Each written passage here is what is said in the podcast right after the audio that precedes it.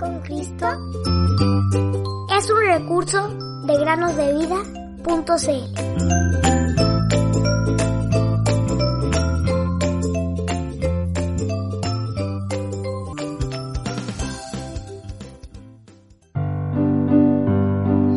Porque el Señor su Dios es clemente y misericordioso, y si ustedes se vuelven a Él, no esconderá de ustedes su rostro. Segundo de Crónicas 39.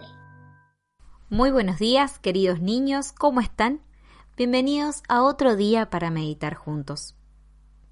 Antes de comenzar, quiero recordarles que el día viernes hicimos algunas preguntas en base a la historia que contamos y los animamos a poder responder las preguntas y enviarnos las respuestas al número de teléfono más 569 99 1000.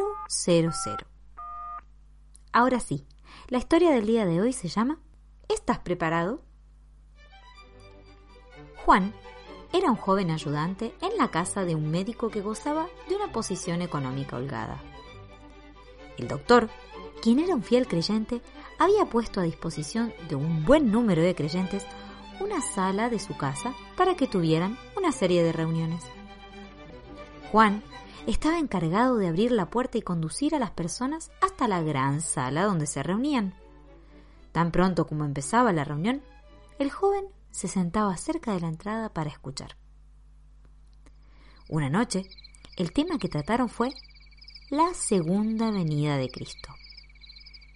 Leyeron varios pasajes de la Biblia que demuestran que el Señor Jesús volverá y llevará con él a los suyos, es decir, a todos aquellos que por la fe en él son lavados de sus pecados en su preciosa sangre, mientras que aquellos que no creen serán dejados en este mundo esperando el juicio final, tal como lo enseña la parábola de las diez vírgenes.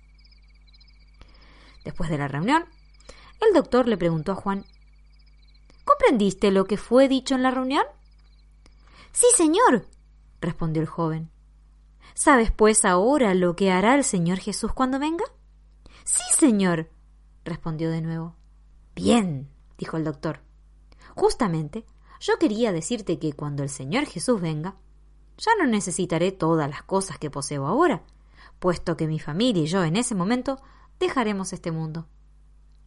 Tú, pues, podrás quedarte con mi casa, si cuando el Señor venga, todavía te encontrarás prestándome tus servicios. Juan no esperaba semejante ofrecimiento. Así que podemos imaginar su sorpresa cuando el doctor añadió Tú podrás quedarte con todos mis muebles, el automóvil y todas mis pertenencias, además de todo mi dinero. Juan estaba atónito de tal manera que ni siquiera pudo pronunciar una palabra de agradecimiento. Y esa noche no pudo dormir a causa de la agitación que le provocó lo que le había dicho el doctor. Una multitud de pensamientos se agolpaban en su mente. Pero mientras reflexionaba en sus futuras riquezas, un repentino pensamiento pasó por su cabeza. ¿Para qué quiero la casa, los muebles, el automóvil y las pertenencias del doctor si el Señor viene a buscar a los suyos y yo soy dejado en este mundo para esperar el juicio.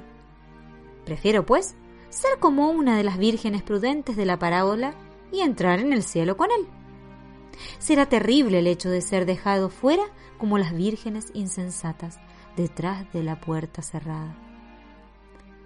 A medida que transcurrían las silenciosas horas de la noche, su corazón latía más fuerte al pensar en la verdad que había escuchado exponer en la reunión.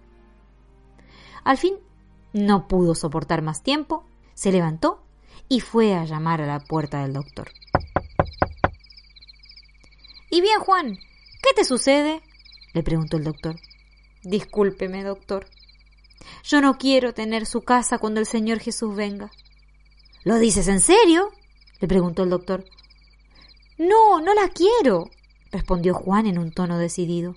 Y tampoco quiero su automóvil, ni sus pertenencias, ni su dinero. Entonces, querido joven, ¿qué deseas?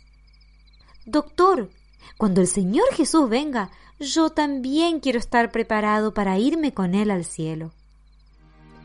Qué feliz se sintió el doctor al escuchar estas palabras. Se levantó y llevó a Juan a otra habitación, donde hablaron extensamente. Luego se arrodillaron y el doctor oró por el joven. Luego éste también oró con todo su corazón, reconociendo sus pecados y diciéndole al Señor cuánto deseaba ser salvo. Y el Señor y Salvador, quien está siempre dispuesto día y noche para dar la salvación y la paz a todo pecador verdaderamente arrepentido, respondió esa ferviente oración. Juan encontró la paz al creer al Señor Jesús y en su preciosa sangre que nos limpia de todo pecado, según leemos en la palabra de Dios, en Primera de Juan, capítulo 1, versículos 7 al 9. Ahora, Juan estaba preparado como todos los creyentes para recibir al Señor Jesús, y no tenía ningún temor, sino todo lo contrario. Podía decir, Amén, sí, ven Señor Jesús. Apocalipsis 22, 20. Dios es amor, Dios es amor.